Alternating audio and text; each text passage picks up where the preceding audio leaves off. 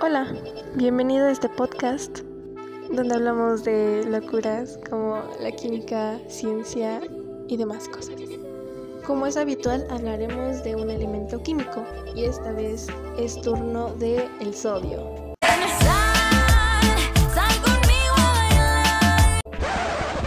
Oye, espera, espera. No han apagado la S, no. Hoy vamos a hablar del elemento químico sodio. El sodio es un elemento químico. Su símbolo es Na y su número atómico es el 11.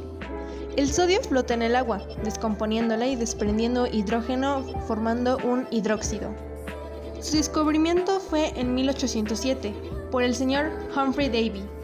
Este se obtuvo por medio de la electrosis de la sosa cáustica. El símbolo del sodio proviene de natrón o natrium en griego, nombre que recibiría antiguamente al carbonato sódico. Su peso atómico es de 22.98. Es un metal suave reactivo y de bajo punto de fusión, con una densidad relativa de 0.97 a 20 grados centígrados. El sodio reacciona con rapidez con el agua y también con la nieve y el hielo para producir hidróxido de sodio e hidrógeno. En la vida cotidiana podemos encontrar al sodio de forma mineral. Igualmente, el sodio es un elemento muy importante en nuestra alimentación, usándose en forma de cloruro. Es como conocemos nosotros convencionalmente a la sal. Vamos a conocer sus aplicaciones. Las principales aplicaciones del sodio son la preparación de colorantes, detergentes, la fabricación de lámparas de vapor de sodio y la elaboración de plomo, aunque se puede usar de diferente manera. Y los otros usos del sodio son se usa en la fabricación de desodorantes en combinación con ácidos grasos, en la purificación de metales fundidos y en la aleación NaK.